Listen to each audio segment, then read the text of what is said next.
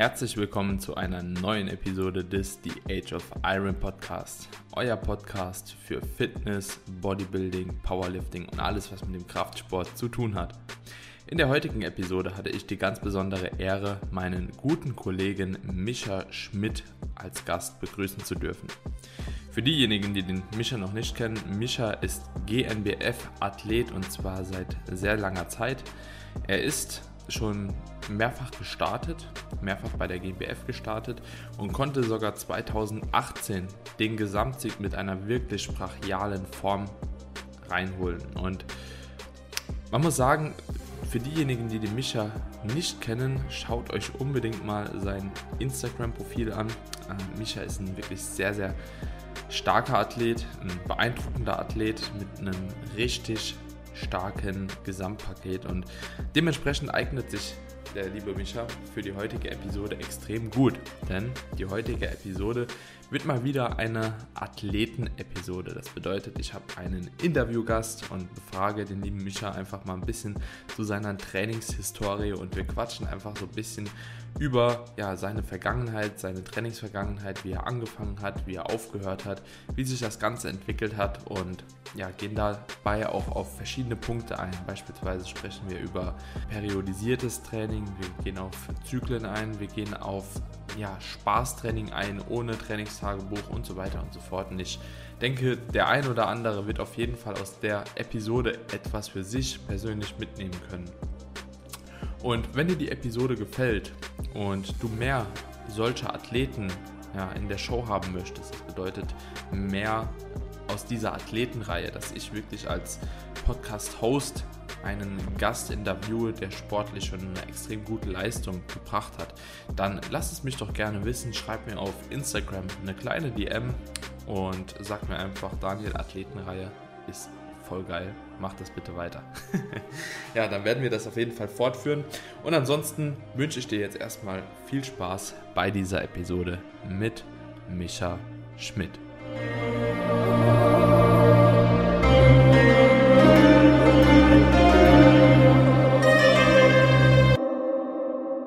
Willkommen, Micha, hier bei dem The Age of Iron Podcast. Und zwar habe ich dich heute eingeladen, um die nächste, ja, sozusagen Athletenfolge mit dir abzudrehen. Du bist ein sehr, sehr erfolgreicher Athlet. Für alle diejenigen, die dich noch nicht kennen, kannst du dich ja einfach mal vorstellen, wer du bist, was du machst und woher man dich vielleicht kennt. ja, kurz zu meiner Person. Äh, Micha Schmidt. Ich bin äh, 32 Jahre alt und komme aus der Nähe von Mainz betreibe den Sport jetzt auch gute 13 Jahre. Und ja, wie gesagt, 2018 den letzten Wettkampf gehabt, dafür die Pro-Card, die Quali geholt und seitdem leider nicht mehr an den Start gegangen. Ähm, aus dem einfachen Grund, weil ich ein bisschen mit Knieproblemen zu kämpfen habe, schon seit längerem immer mal wieder. Und ähm, ja, mich seitdem jetzt auf Familienplanung fokussieren wollte und dadurch die Wettkämpfe jetzt so oder Wettkampfsport in den Hintergrund gerückt ist. Ja. Hm. Ja, auf jeden Fall irgendwo auch ein verständlicher Zug. Ähm, was mich jetzt interessieren würde, beziehungsweise was viele wahrscheinlich auch interessieren würde, sind wahrscheinlich so ein paar Informationen zu dir, zu deiner Ernährung, zu der Herangehensweise, wie du früher trainiert hast, wie du jetzt heute vielleicht trainierst. Und du bist auch aktiv selbst noch als Coach, speziell als Wettkampfcoach tätig, ne? Ja, korrekt. Ähm, ich arbeite ja da mit äh, Patrick Teutsch zusammen. Wir coachen für Team Teutsch. Wir splitten uns da immer auf. Und ja, jetzt aufgrund der Pandemie war natürlich nicht so viel los. Das Ganze läuft jetzt wieder an. Und mhm. ja, jetzt vor ein paar Wochen, drei Wochen war es, glaube ich, war ja die deutsche Meisterschaft der GNBF, wo wir jetzt nur einen Athlet am Start hatten. Und ansonsten sind es für die Herbstsaison, glaube ich, jetzt sieben oder acht Athleten. Und mhm. ja, bin gespannt, was dabei rumkommt. Wo, wo, wo stellt ihr die Athleten überall hin? Ähm, Sind es nur Deutsch, äh, deutschlandweit? Nee, oder? Also ANBF auf jeden Fall werden ähm, welche starten. Also ich habe jetzt zum Beispiel drei Athleten, da werden zwei von bei der ANBF starten und drei bei der GNBF und dann Patrick natürlich, ähm, der mit Janis und Ines arbeitet, die und auch Konsorten noch da wird auch ein überwiegender Teil wird bei der GmbF starten, aber ähm, die anderen weiß ich gar nicht, ehrlich gesagt. Die werden wahrscheinlich schon ähm, ja, in stärkeren Verbänden, was heißt stärkeren, aber schon ähm, in ja, Richtung Profi starten.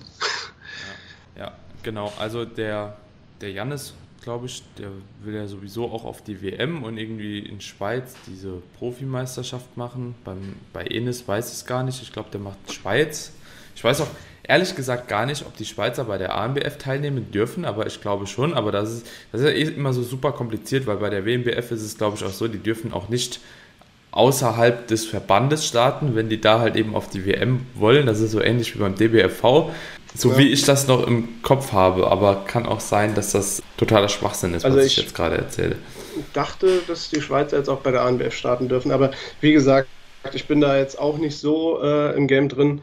Da beschäftigt sich Patrick dann eher damit. Da kann ja. ich gar nicht so viel zu sagen. Ja, ja das ist auch ja. sowieso so ein bisschen äh, irreführend, sage ich mal. Ne? Weil, weil ja. es ändert sich auch relativ schnell nochmal. Ne? Und ähm, dementsprechend ist es auch relativ vage, da irgendwas zu sagen. Aber ich glaube, es geht, also so, sie dürfen starten. Ich weiß nur nicht, ob man dann halt eben äh, weiter bei der WMBF halt auf einer WM oder so starten kann. Also, Ach so, äh, ja. Aber bin ich, bin ich mir auch nicht ganz sicher. Kann auch sein, dass ich jetzt hier gerade total im Müll erzähle. naja, auf, auf jeden Fall seid ihr dann vertreten. Ich bin auch nochmal vertreten. Können wir nochmal Fahrgemeinschaft machen oder so?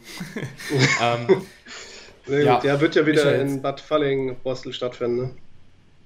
Also genau. die GNBF zumindest, ja. Nach ja, langem Hin und her.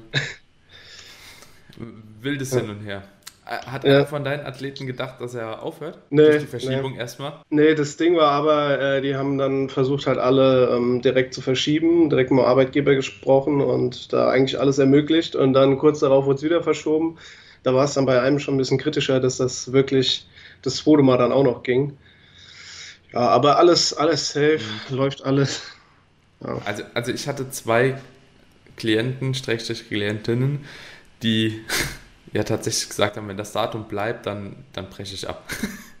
Ach echt? Also dieses Verschiebung, ja, gut, ja, ja, weil halt zu ja. ready halt, ne? Und dann sechs Wochen, Wochen, Abstand einfach. Oder sechs Wochen, ja. sieben.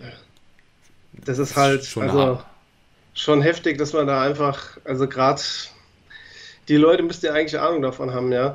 Also, ja.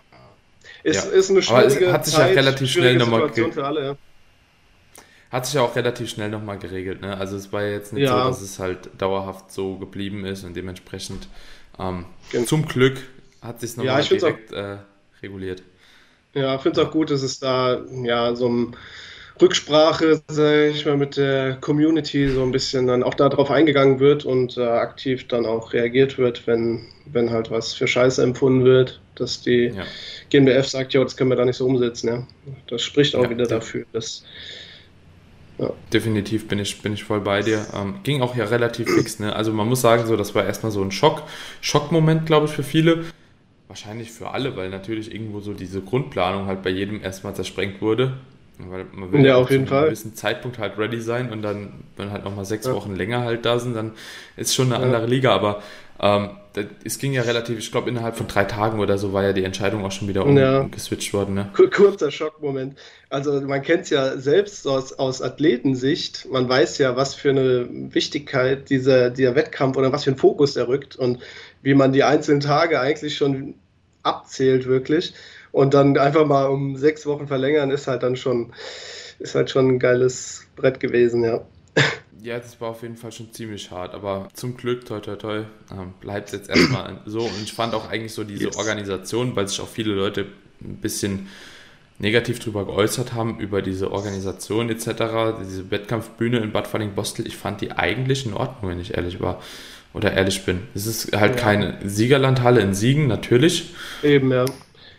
Also von, von der Bühne, gut. ja, ähm, sorry, von der Bühne kommt es nicht so ran jetzt an die Siegerlandhalle. Gerade jetzt äh, die, die Halle, ach, die, die Wettkämpfe in Siegen, die hat man immer so in Erinnerung, dass sie wirklich schon gut durchorganisiert sind, auch wenn es da auch zu starken Verzögerungen immer wieder kam. Aber ja, da ist die Bühne so in Bad Fallingen, Bossel halt nicht so vergleichbar. Das stimmt schon. Aber jetzt gerade mit diesen ganzen Restriktionen irgendwie, das sorgt natürlich dafür, dass die Veranstaltung jetzt rein vom Zeitmanagement, finde ich, besser abläuft als sonst. Auch gerade das Strecken auf zwei Tage. Du konntest dich viel mehr auf die Zeiten verlassen. Ich weiß noch damals, bei mir hieß es irgendwie, dass ich um ich glaube, 16 Uhr oder so dran sein sollte. Und ich glaube, das erste Mal stand ich um halb acht auf der Bühne oder um, um acht oder mhm. so, glaube ich. Es war, da kannst du dich ja dann nie so drauf verlassen. Und fürs Pieken, sage ich mal, oder ist, ist ja auch ja. schwierig dann für den Athleten. Ja. Von daher, also organisatorisch fand ich das Ganze eigentlich gut gelöst. War halt, ja, jetzt so fürs Soziale, wenn du deine Familie mitbringst oder so, ähm, oder Freunde, ist das natürlich schwierig. Und äh, mhm. da hat natürlich auch so ein bisschen die Stimmung in der Halle gefehlt, finde ich. Mhm. Das, ja. so aber, aber ich muss auch sagen, ich war positiv eher überrascht wie negativ überrascht. Ja. Also so, ich bin schon echt von sehr, sehr Schlimmen ausgegangen und dann war es eigentlich meiner Meinung nach doch schon ziemlich, ziemlich gut gewesen. Und also ich fand es tatsächlich gut, aber ich durfte auch zusehen. Ne? Das ist halt auch immer noch mal so eine andere Sache, wenn du halt eben mit Familie oder so ja. eigentlich kommen willst und da kann halt keiner zusehen, weil halt nur ein Betreuer irgendwie erlaubt ist. Ja, ist natürlich schwierig, aber von der Organisation fand ich es auch deutlich einfacher. Ich fand es mega angenehm, gerade auch weil Bad Verlingen-Bostel jetzt auch nicht so übelst groß ist, du auch keine Rücksicht irgendwie so auf Verkehr nehmen musst etc. Wir waren dann eigentlich schon relativ lange noch im Airbnb, konnten da alles ready machen, konnten da halt eben noch chillen, dies, das. Und das ist, glaube ich, aus Athletensicht für die Bühnenperformance definitiv besser, wie wenn du halt eben in einer Siegerlandhalle bist mit 400, 500 anderen Personen backstage, die irgendwo betreut werden müssen und äh, viel Trubel, ist es laut, ist es ungemütlich und so und also aus das dem stimmt, Aspekt ja. her für den Athleten fand ich es eigentlich schon ganz in Ordnung gelöst. Also so, wenn ich mich mhm. an dich erinnere, so äh, GmbF 2018, du hast ja von morgens bis abends hast nur rumgelegen da. Ne? Und irgendwann mhm, wird es halt eigentlich kam, auch viel. Und, auch erst, ja, dir kam es vielleicht so vor, aber ich kam eigentlich auch erst mittags. Also ich wusste, mhm. ich wusste, dass ich mittags dran sein werde und ich glaube, ich bin auch erst um 14 Uhr oder so gekommen. Aber jo, wie gesagt, wenn du dann erst um 8 auf der Bühne bist, ist das auch eine ewig lange Zeit, die du da rumliegst. Ja, ja. Bei uns war halt jetzt so diesmal das Problem, dass der Valentino, der jetzt für unseren Start gegangen ist, dass der natürlich in der Newcomer-Klasse, in der ersten Klasse dran war und das war ja. die erste Klasse des Tages. Und Einlass in der Halle war erst halb, äh, ab halb neun. Und alles, was du dann natürlich dann, wir haben vor der Halle gewartet, alles, was du draußen irgendwie angefangen hast, dich irgendwie so ein bisschen einzurichten, so eine, eine Base aufzubauen, sag ich mal, die man ja immer so hat, mhm musstest du immer schon wieder abwägen, okay, gleich können wir das Zeug zusammenräumen und müssen nach innen verlegen und haben dann noch äh, circa eine Dreiviertelstunde, ein bisschen weniger, um uns dann wirklich richtig ready zu machen. Das war so ein bisschen mhm. das Zeitproblem, weil man, wie gesagt, sich nicht gleich im Rückblick hätte vielleicht gesagt, ja, hätten wir uns eine ruhige Ecke gesucht, gleich schon, ähm, und wären da einfach geblieben und wären dann zum Wettkampfstart einfach reingegangen, ohne dazwischendurch jetzt nochmal zu verlegen, weil einen wirklichen Mehrwert hat es dann auch nicht gehabt, ja. Mhm. Ja, das kann man vielleicht als Tipp auch schon mal den Leuten mitgeben, die im Herbst starten. Also, ja, wenn Fall. ihr auch, also ist, das Ganze wird wahrscheinlich nochmal untergliedert in verschiedene Gruppen. Ne? Also, so Gruppe 1 sind dann drei Klassen, glaube ich, Gruppe 2 sind drei oder vier. Mhm. Und je nachdem, in welcher Gruppe ihr dann seid und mit welchen Klassen ihr reinkommen könnt, wenn ihr betroffen davon seid, dass ihr in der ersten Klasse dran seid, dann guckt, dass die Farbe vorher schon drauf ist und ihr schon mit der Farbe reingeht. Weil bei mir war es ja auch so, ich hatte den Stefan dann am Start und der war auch in der ersten Klasse und ich glaube, du hast auch ein bisschen Zeitprobleme mit der Farbe, ne? mit ja. dem Dreamtime dann das aufzuklatschen. Und das war halt eben dahingehend bedingt, dass natürlich in der Zeit, wo ähm, die, die Klasse 1 und Klasse 2 schon auf der Bühne sind, Klasse 3 kann sich dann halt währenddessen halt eben noch vorbereiten etc. Genauso Klasse 2 während Klasse 1 und das Problem ist halt, wenn du halt in der ersten Klasse bist und dann hast du nicht so viel Zeit, um halt eben die Farbe aufzutragen, dich äh, warm zu pumpen, vielleicht noch kurz irgendwelche Sachen zu checken, sondern dann musst du rein, Farbe auftragen und gib ihm halt. Eben, ne? Ja.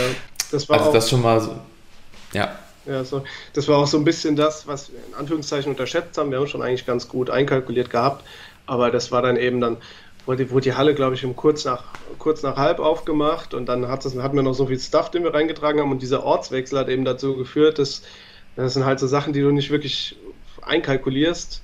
Ja, da sind halt noch ein paar Minuten ins Land gegangen und dann haben wir angefangen, die Farbe natürlich zu machen und dann war die, die erste Schicht, die erste Runde war die Farbe halt so ein bisschen zu, äh, ja, feucht kann man nicht sagen, die trocknet ja auch nicht wirklich auf, dieses Dreamtime, die Klatschfarbe. Mhm.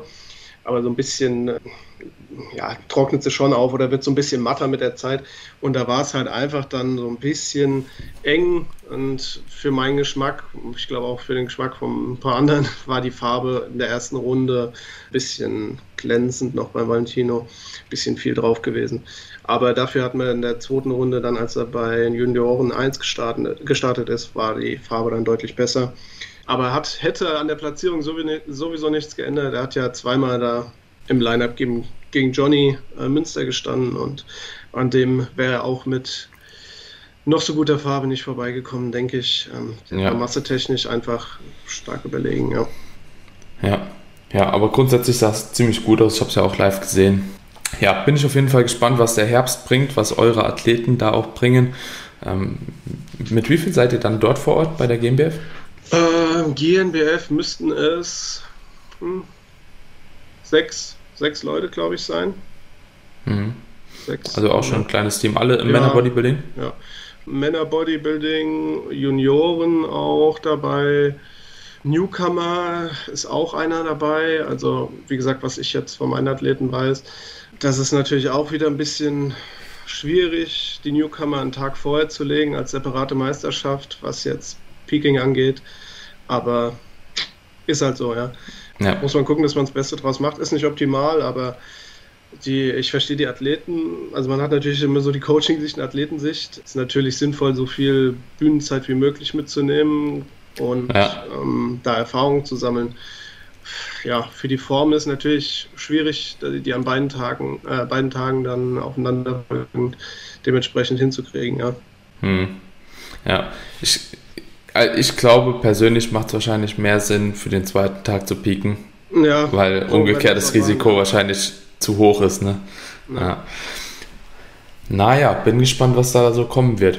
So, Micha, jetzt wollen wir nochmal ganz kurz auf dich als Athlet eingehen und ein bisschen auf deinen Werdegang. Also jeder, der dich schon mal gesehen hat, vom Bild her auf jeden Fall, bist halt ein extrem krasser Brecher und hast da 2018 auf jeden Fall, glaube ich, auch sehr, sehr viele Leute schockiert mit deinem Auftritt.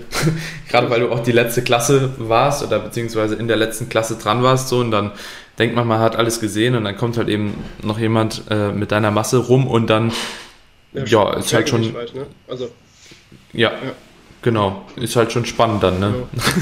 ja. ja.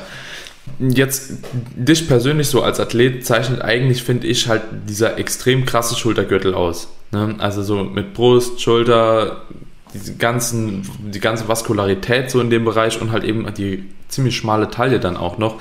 Und was jetzt bestimmt viele Leute interessieren würde, wenn sie dich jetzt so sehen würden, wäre einfach mal so deine Trainingshistorie. Wie hast du angefangen? Ja, also wie hast du angefangen zu trainieren und würdest du jetzt mittlerweile sagen, so, dass es sinnig war, wie du damals zu Beginn noch trainiert hast?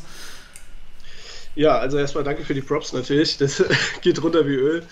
Gerade wenn man sich jetzt aktuell unter den aktuellen Bedingungen nicht mehr ganz so in Shape fühlt als Vater und ja, mit dem ganzen Trubel rumherum. Ja, Schultergürtel muss ich sagen, so, oder das Schulter-Taille-Verhältnis ist halt auch wieder so ein bisschen in die Wiege gelegt worden da, das so dermaßen zu beeinflussen, ist natürlich auch, liegt immer nur ein bisschen in, in der Möglichkeit des Athleten, was vielleicht so ein bisschen noch dafür, dazu geführt hat, das Ganze so ein bisschen zu verstärken, war immer, dass ich ja, Anführungszeichen Fehler gemacht habe am Anfang, dass ich meine Stärken stärker trainiert habe und eigentlich die Schwächen so ein bisschen vernachlässigt habe. Das hat halt teilweise zu diesem extremen ähm, zu dieser ex extremen Optik geführt. Ja, die Schultern, die waren schon hm. immer ganz gut am Start und die habe ich dann gerade am Anfang halt nochmal ordentlich draufgegeben, um die halt noch stärker zu machen. Ja.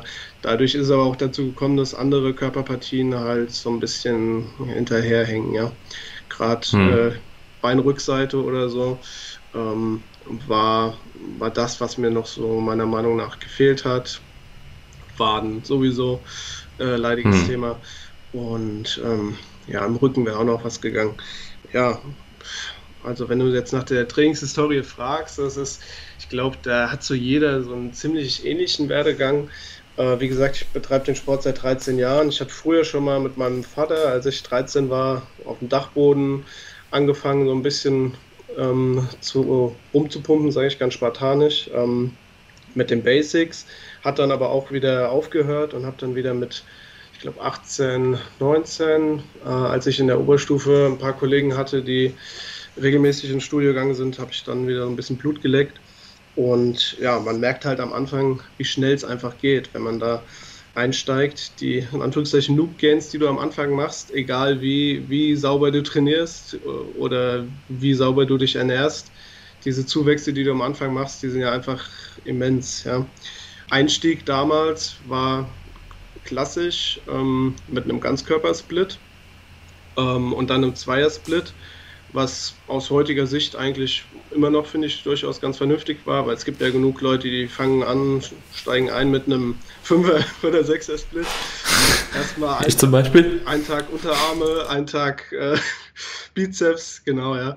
Das ist so äh, ein Fehler, den ich nicht gemacht habe. Wie gesagt, ich habe äh, erstmal ziemlich lange im Ganzkörper trainiert und dann im 2er Split und ja, dann immer wieder Sachen ausprobiert. Dann habe ich mal nach Pitforce trainiert. Dann habe ich äh, auch mal einen Vierer-Split drin gehabt. Und jetzt, aber die längste Zeit trainiere ich jetzt eigentlich Push-Pull-Beine. Immer seit, ich weiß gar nicht, bestimmt sechs, sieben Jahre, glaube ich, habe ich jetzt Push-Pull-Beine. Und habe mhm. für mich herausgefunden, dass so optimale, das optimale Verhältnis einfach zwischen Intensität, Frequenz, Volumen ist, was ich da so abarbeiten kann. Ja, Eig eigentlich interessant. So, ich hätte eigentlich auch gedacht jetzt, dass du bestimmt auch so ein 5er, 6er Split angefangen hast zu trainieren, schön auch immer Nacken isoliert und Unterarm isoliert trainiert hast und so. Also, also tatsächlich, ich habe es halt gemacht, ne? Ich habe auch damals, ich weiß nicht, ob man es heute eigentlich immer noch macht. Also ich weiß nicht, ob die IFBB Pros oder äh, ja, also ob die halt eben Schultern immer noch mit Nacken zusammen trainieren. Ich bin mir gar nicht sicher.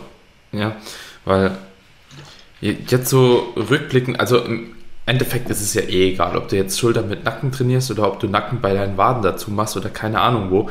Es geht ja einfach nur darum, dass halt eben das Volumen irgendwann so auf die Zielmuskulatur kommt. Aber so aus heutiger Sicht, ich weiß nicht, ich würde halt Nacken immer mit, mit Rücken trainieren, weil es einfach so, ja. es ist halt Trapez, ne? Und das gehört halt zum Rücken. So. Auf, jeden Aber Fall. keine Ahnung. Nacken-Schulteraufteilung, die geht mir eigentlich auch, ja klar, man kann schon sagen, ist teilweise Gelenks über, ja eigentlich nicht. Also das, das gibt eigentlich keinen Sinn, ja, wie du, wie du schon sagst, ja.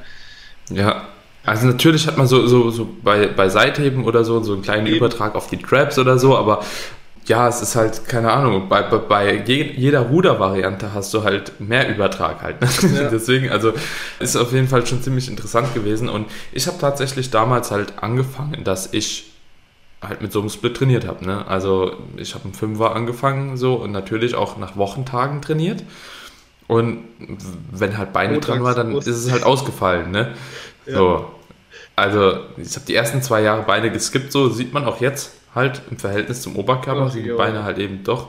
Also zumindest, ja, also man, weißt du, was man bei mir an der Physik sieht? Also ich finde, nach heutigem Wissensstand weiß ich genau, wo die Fehler waren. Ich habe halt die ersten drei Jahre halt kaum gebeugt oder so. Ne? Ich habe mhm. immer Beinstrecker beim Beuger gemacht. Deswegen habe ich auch diese komischen Wulste äh, in Richtung Knie, weißt du, diese dicken Quadköpfe. Ja, Aber oben, Adduktorbereich oder ja. so, ist halt einfach zu wenig, weil ich halt nicht gehoben habe und ich habe nicht gebeugt. So vier, fünf Jahre bestimmt so. Ne? Und dann ja. Nach sechs Jahren habe ich da, oder nach vier Jahren habe ich dann mal angefangen mit ADLs, auch noch mit Kurzhandeln, aber komplett grauenhaft falsch. So, und irgendwann hat sich das halt dann, also wurde es dann natürlich besser, auch so die Helms und Quads so allgemein, aber halt eben, äh, wenn du eh schon ein Defizit hast, sage ich mal, irgendwo und dann halt eben vier Jahre Training hinterherhängen, so ist es eigentlich klar, dass das halt noch dauert, dann bis du das ausgeglichen hast irgendwann mal. So. Ja.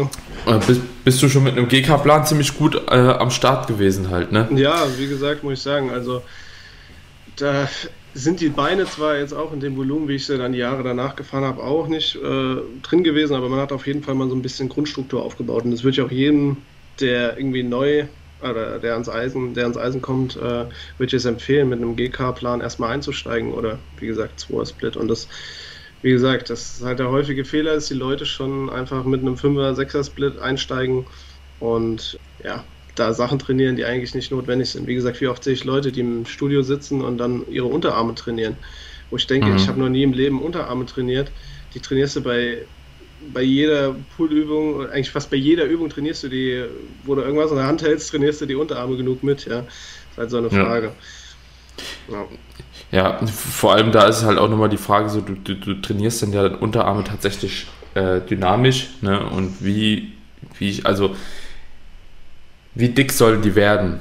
Ja. ja. Also es ist genauso Muskel wie, wie, wie Bizep, wie, wie, wie Rücken auch, aber wie dick sollen die Unterarme werden? Ich finde, das sieht halt auch irgendwann scheiße aus. Wenn deine Unterarme ja. dicker sind wie dein Bizep, dann hast du ein Problem. Hab ich. Also manchmal, bei der Dreckspeak habe ich eh das Problem, dass der, also gerade Brachialis fällt meistens schon auf, wirklich. Das, äh, hm.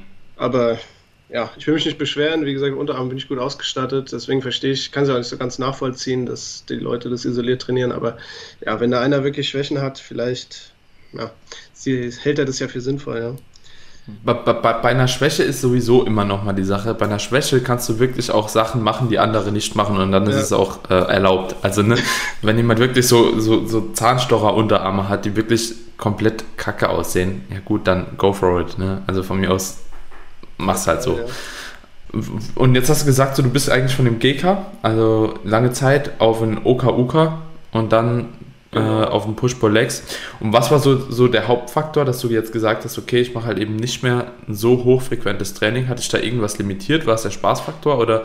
Nee, es war, boah, das ist wie gesagt ewig her, aber es war eigentlich eher, dass es diese Regel gab, eben, du steigst erstmal niedrig gesplittet ein, eben Ganzkörper, Zweier-Split und splittest dann immer weiter auf. Ja. Deswegen hat es auch mhm. dazu geführt, dass ich auch zwischenzeitlich mal einen Vierer-Split gemacht habe, aber habe dann halt mit den Jahren rausgefunden, dass, wie gesagt, das, der Dreier-Split für mich die beste, die beste Möglichkeit darstellt, einfach das beste Verhältnis mhm. von allem und ich damit wirklich so die Zeit im Studio, die ich darf, aktiv verbringe, auch wirklich nutzen kann, ohne da jetzt Junkvolumen großartig anzuhäufen und ähm, ja, auch zu wenig zu machen. Ja.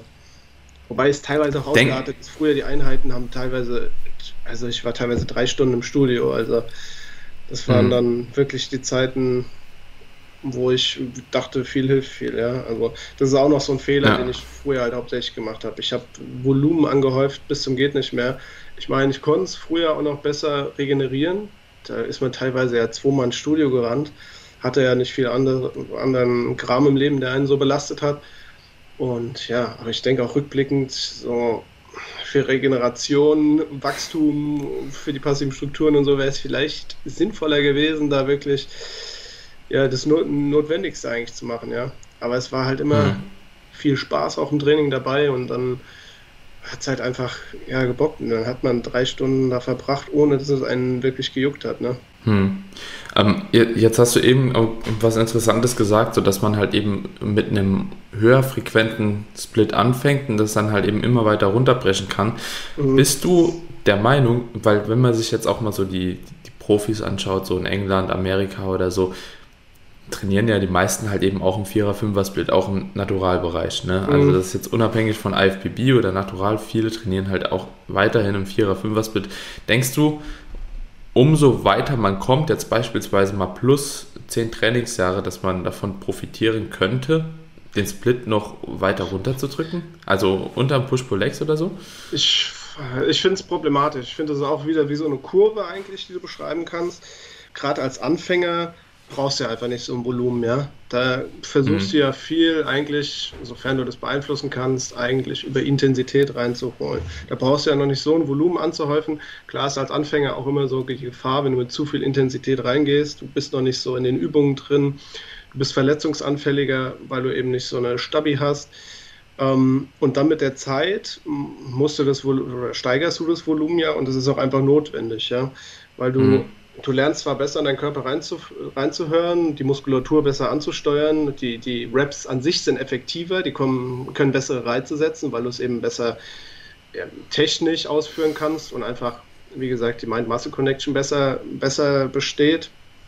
Ähm, aber man kann auch da wieder argumentieren, das geht auch nur bis zu einem bestimmten Punkt. Und das wäre jetzt eben mhm. der Punkt, den du nennst, jetzt plus zehn Jahre, wenn man, wenn man weiß genau, wie man den Muskel trifft, Und im, heutzutage sage ich auch, ich kann mit deutlich weniger Gewicht, ich bewege teilweise heute die Gewichte, die ich, wie gesagt, vor, vor 10, mhm. 8 bis 10 Jahren bewegt habe, weil ich sie einfach mhm. viel intensiver bewege, ja, und mit der Zielmuskulatur. Und von daher braucht man da eigentlich, ja, ist es wieder die Kurve, die dann abnimmt, wo ich sage, ja. du brauchst als Average brauchst du so ein bisschen, ein bisschen höheres Volumen wieder und wenn du ja. fortgeschrittener du wirst, brauchst du eigentlich wieder ein bisschen weniger Volumen, weil einfach du mit viel weniger Aufwand viel mehr Reiz setzen kannst, ja, weil du viel mhm. besser die Übung ausführen kannst und viel besser, viel härter reingehen kannst eigentlich und das kontrolliert. Mhm. Du kannst ja ganz andere Intensitätsbereiche ab als, als der Neuling jetzt.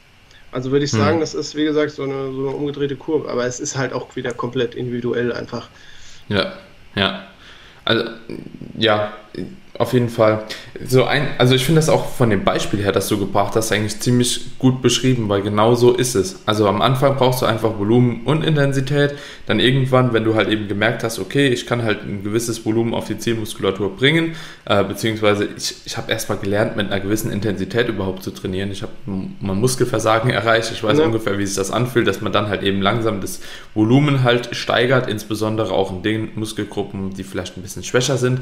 Und dann irgendwann kommt man aber an den Punkt, wenn man halt eben umso öfter eine Bewegung wieder ausführt, auch sagen wir, du bench dreimal die Woche oder zweimal die Woche, die Technik wird ja auch immer besser. Du lernst Eben, mehr, wie du schon gesagt hast, die Muskelfasern anzusteuern und so. Und dann irgendwann verkraftest du auch einfach das Volumen nicht mehr, weil es halt einfach genau da ankommt, wo es ankommen soll.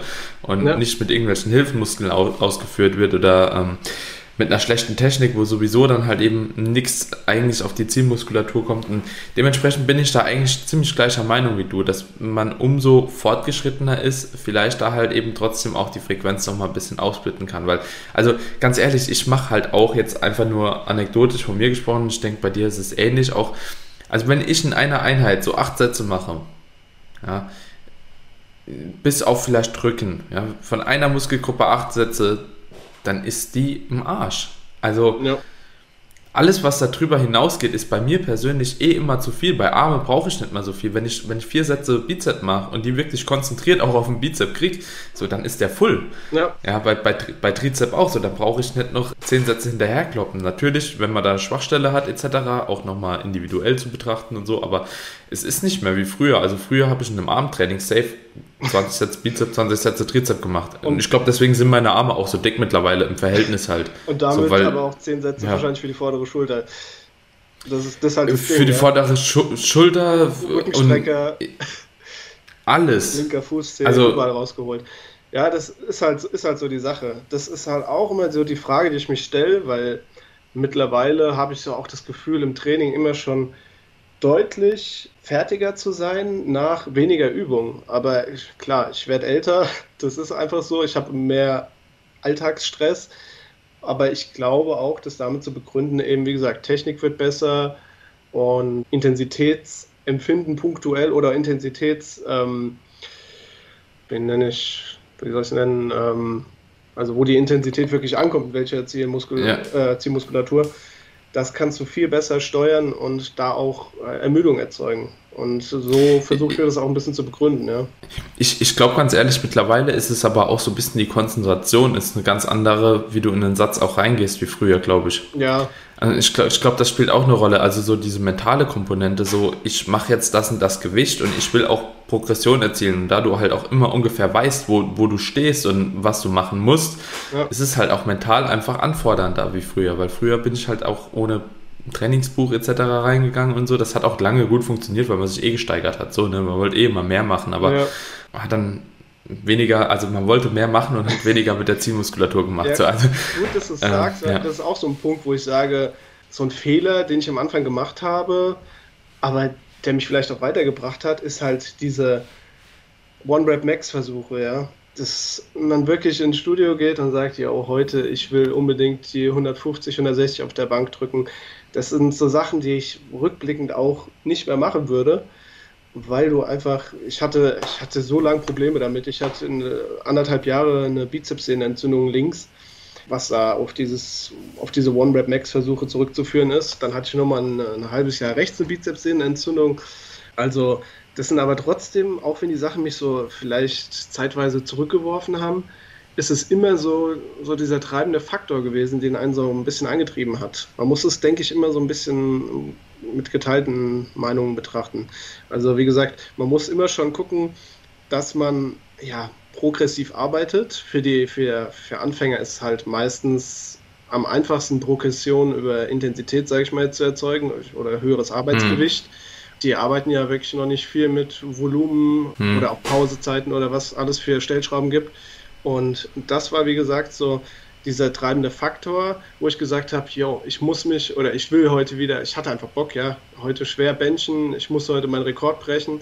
Und das war das, was mich auf jeden Fall, denke ich, immer auch vorangebracht hat, auch wenn es mich natürlich rückblickend auch wieder ein bisschen zurückgeworfen hat. Ich, man weiß halt nie, wo man stehen würde hm. oder wie es gelaufen wäre, wenn man es anders gemacht hätte. Ja. Deswegen finde ich, muss man da so ein bisschen abwägen. Klar, man sollte immer gucken, dass man sich steigert, progressiv arbeitet, aber eben diese One-Rap-Max-Versuche, die sind halt einfach für einen Bodybuilder ziemlich, ziemlich sinnlos. So, mhm. würde ich sagen, ja. Ja, ja. Also bin ich auch bei dir. Das muss halt nicht sein. Ich sag mal, bei der Bench ist es noch irgendwo tolerabel. Ja, wenn du das halt immer äh, alle zwei Wochen irgendwie bei einem Squat oder beim Deadlift machen willst, das ist, glaube ich, dann doch schon nochmal deutlich ähm, einschneidender ja. in die Trainingsperformance. Aber was ich gemerkt habe jetzt, ich habe ja jetzt lange Zeit auch mal, oder lange Zeit, was heißt lange Zeit, ein Dreivierteljahr halt auch mit so submaximalen Topsets gearbeitet, ab und zu mal so auf zwei, auf drei Raps, auf vier Raps gearbeitet und mhm. ich muss echt sagen, das hat einen Trainingsspaß aber enorm erhöht. Ja, und ich weiß nicht, ob das, das mir das meine, ja. tatsächlich so viel Nachteil gebracht hat, weil letzten Endes es war halt Einsatz, so, ja gut. Und der ist ja auch nicht all out at 10 oder so, sondern mittlerweile arbeitet man dann ja vielleicht nicht mehr ganz so ans Versagen, dass man sich auch nicht verletzt und so. Und, ja.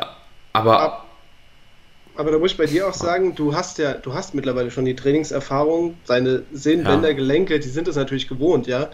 Das, ja. Ist, das ist halt das Ding. Ja. Du kannst, du kannst so ein Gewicht handeln, aber wenn du als Neuling, sag ich mal, als Trainingsanfänger direkt immer versuchst, äh, One-Rap Max zu bewegen oder eben mit so Topsets arbeitest, ist es halt gefährlich, ja. Hm. Kann nach hinten ja. losgehen, aber kann auch treibende Kraft sein, ja. Ja.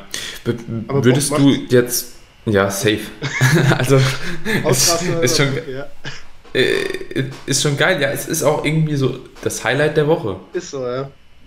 Also, vielleicht für viele nicht, ne? Also, ich könnte mir vorstellen, jetzt einfach mal als Beispiel, der, der Sepp, ja, der Pro-Sepp. So, wenn du mit dem Sepp sprichst, also ihn macht das halt so glücklich schon, ne? einfach so das Beste rauszuholen aus dem Training und der muss halt auch kein One-Rap oder äh, Two-Rap Max oder so machen, weil der feiert einfach sein Training, wie es ist. Ne? Also so, egal ob das jetzt ein Push-GK oder ein Push-OK-Training ist oder so, er nimmt einfach so das, was für ihn am zielführendsten ist, macht ihn am glücklichsten so. Ne? Mhm. Also habe ich so zumindest das Gefühl, auch wenn man mit ihm spricht etc. Und da ist vielleicht auch nicht jeder Athlet so wie wir, aber es gibt halt auch so ein paar Ballermänner, ne? die vielleicht auch so einfach mal Bock haben. Ne? Und ich glaube, wenn man das halt eben temporär phasenweise auch einbaut, so dann ist das auch ähm, nicht wirklich negativ zu bewerten. Also so, dass man wie gesagt ein Squat halt nicht unbedingt oder ein Deadlift halt alle äh, jede Woche pro Woche halt einmal oder so ins All-Out äh, heben sollte, One Rep Max, dass das aus Hypertrophie-Sicht jetzt nicht unbedingt das Sinnigste ist, ähm, da braucht man nicht drüber streiten, so, aber es kann auf jeden Fall einen Spaßfaktor vom Training doch schon maßgeblich anheben. Und wenn man da halt eben bedenkt, dass natürlich so der Spaßfaktor auch ein grundlegender Faktor für das Durchhaltevermögen überhaupt ist, so also bevor ich jetzt sagen würde, mein Training wird mir gar keinen Spaß machen und ich will halt einfach einmal äh, in den Wiederholungsbereichen auch heben, ähm, oder du dich selbst limitierst und sagst so, nö, ich mach's halt einfach nicht, weil äh, Bodybuilding-Sicht, aber das Training macht mir nicht so viel Spaß, ja gut, dann würde ich halt, also für mich wäre die Entscheidung relativ e-, einfach, muss ich sagen. Ja, sehe ich genauso. Ja. Spaß oder ja, Spaß im Training ist einfach das mit die, die wichtigste Sache, finde ich. Weil, wie du schon sagst, um das konsequent und dauerhaft auszuführen, den Sport, und da wirklich erfolgreich zu sein, ist das einfach das ja, A und O. Deswegen macht auch für mich zum Beispiel, für mich würde es vielleicht Sinn machen, so ein Training richtig zu periodisieren, sage ich mal, jetzt mit steigendem Volumen beispielsweise, mehrere Wochen, äh, mehrere, mehrere Cycles durchzuplanen, würde für mich Sinn machen, wenn ich eh eine andere Lebenssituation hätte, sage ich mal, wenn ich weiß, mhm. ich kann geplant an den, den Tagen ins Training gehen, was ich ja momentan leider nicht kann. Ich muss immer gehen, irgendwie zwischendurch, wann es passt und ich weiß nicht, ob ich mhm. das Volumen für die Woche eh reinbekomme und versuche eh das Notwendigste gerade zu machen, ja. Das, das schon mal aus dem Grund. Aber das wäre auch so ein Grund, wo ich auch sagen würde, ich, das wäre nichts für mich, ja. Wenn ich weiß, ich muss jetzt irgendeine Intro-Week oder so steht auf dem Plan. Ich bin halt einer, wie gesagt, der hat halt, wenn er ins Studio geht, hat er halt Lust, schon all out zu gehen, auch wenn es halt nicht immer sinnvoll ist, äh, also oder meistens nicht sinnvoll, mhm. weil, weil du eben ja aus wissenschaftlicher Sicht vielleicht durch geplantes Training, geplante Pausenzeiten, geplante Deloads besseren Wachstum in weniger Zeit erzeugen kannst. Aber für mich ist es, wie gesagt, wenn ich da weiß, ich kann heute nur 60 Prozent geben oder so, da habe ich schon einfach nicht so einen Bock aufs Training, ja. Das ist halt das, was mhm. mich da so immer so ein bisschen limitiert hat, was du ja, du bist ja, programmst ja wirklich von vorne bis hinten durch, zumindest hast du mal eine Zeit mhm. lang gemacht, das, was ich immer so ein bisschen bewundert habe, ja, also wirklich heute zu wissen, ich habe heute Raps in Reserve 2 oder so, ich darf nicht all out gehen, ich muss heute noch was im Tank lassen und so, das ist, ist was, was ich nicht kann, ja. Bei mir wirklich ja. immer dann Vollgas, Volldruf. Also das ist. Ja. Äh, also ich, ich sag mal so, mittlerweile ist es ja zum Glück auch nochmal so ein bisschen weg von dem Trend, du musst immer und überall was äh, an Raps in Reserve lassen. So äh, hin zu tatsächlich, ich habe so das Gefühl sogar eher, also von diesem High-Volume-Hype ist es gerade so ein bisschen auf so ein High-Intensity-Hype gekommen. am Ende, am Ende sage ich halt, eh immer, es braucht halt sowieso beides. Ne? Und ich bin halt auch einfach bei manchen Übungen glücklich, dass ich halt Reps in Reserve habe, beispielsweise beim Squat, bei einer, bei einer Hack Squat oder so. Ähm, wenn du da halt einfach noch zwei im Tank lassen kannst, so, das ist auch sehr, sehr schön, weil ganz ehrlich, autoregulativ machen das sowieso die meisten. Also ganz ja. ehrlich, ich kenne keinen, der wirklich High Intensity immer trainiert. Ne? Und sage ich mal, wenn du, je nachdem, was für ein Satzvolumen du halt eben hast, die Leute, die mir dann sagen, so, sie trainieren halt immer so High Intensity, bin ich eigentlich schon fast der Meinung, so machen sie nicht, weil ansonsten kriegen die meisten das gar nicht regeneriert. Also wenn die wirklich mhm. bei jedem Satz all out gehen würden. Ja? Also aber so richtig all out. Nicht nur, ja, okay, ich habe den Satz jetzt beendet, sondern wirklich all out. Ja. so, und äh, das, das, sehe ich halt als Problem. Bei mir denken viele so, ich trainiere halt mit Reps in Reserve und dies und das so, aber insgeheim trainieren sie alle mit Reps in Reserve, so, nur geben es nicht zu. Mhm. Weißt du, ähm, das, das, man hat ja so ein ganz gutes Gespür dafür, so wann ist ein Satz beendet oder so, ja, bei, bei Flies oder was, ja, da, da, das ist auch keine äh, 4 Reps in Reserve oder so.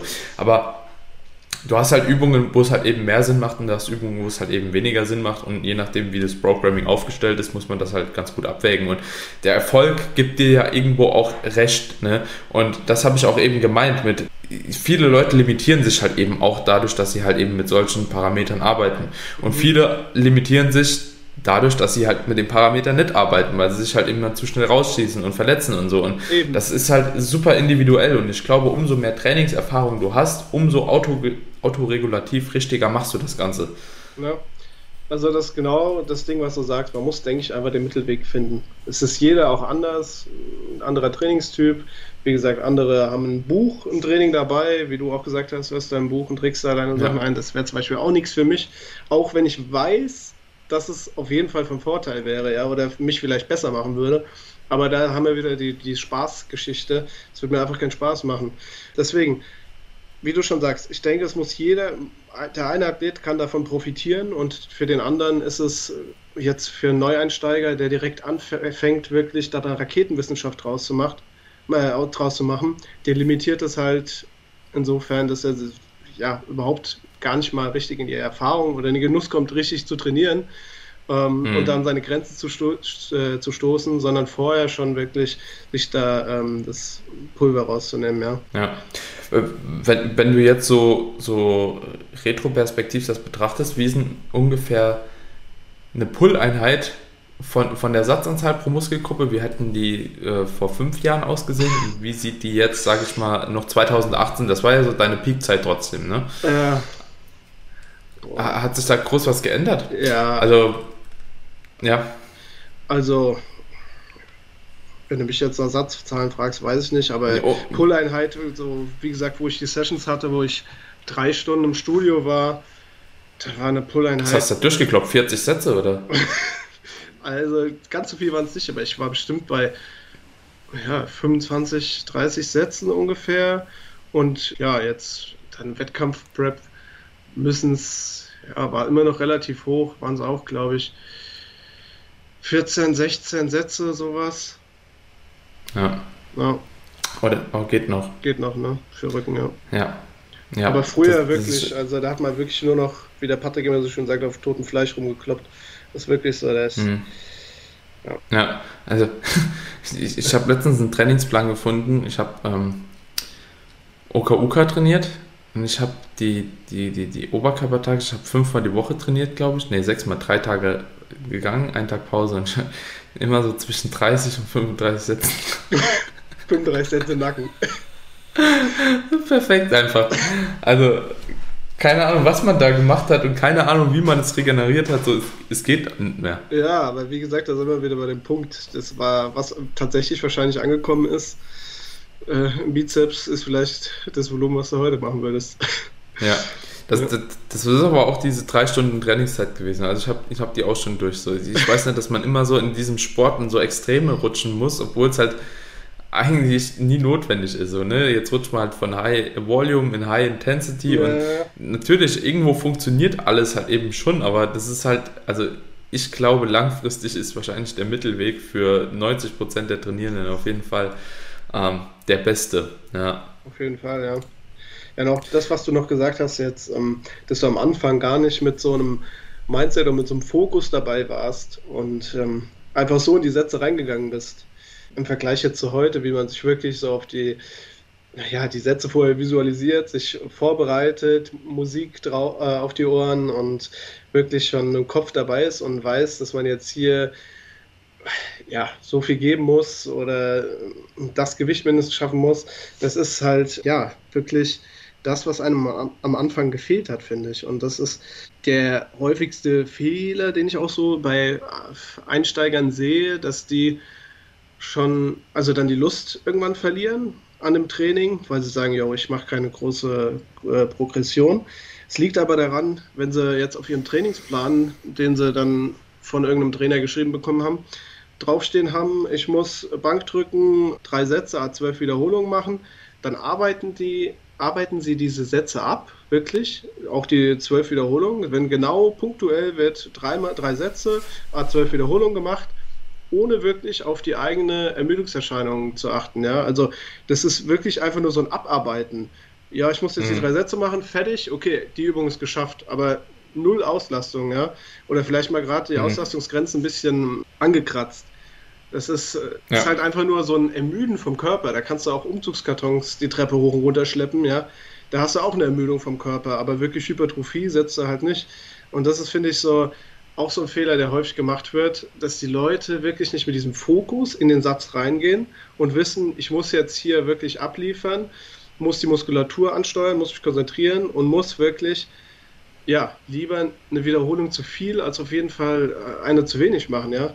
Musst halt wirklich mhm. diese, ja, dann sage ich lieber, lieber mach zu viel als zu wenig, bevor, bevor man schon aufhört, äh, bevor irgendein Reiz gesetzt wurde, ja. Also. Ja, also äh, mach subjektiv gefühlt zu viel ja, wie zu wenig, genau, weil, weil, ja. weil das ist ja das Ding, äh, wenn, wenn wir das sehen, dann ist es wahrscheinlich, wenn du ja. neben dran stehen würdest und sagen würdest, komm, ey, geht noch, geht noch, nee, geht nee, noch. Ja. So, ähm, ja.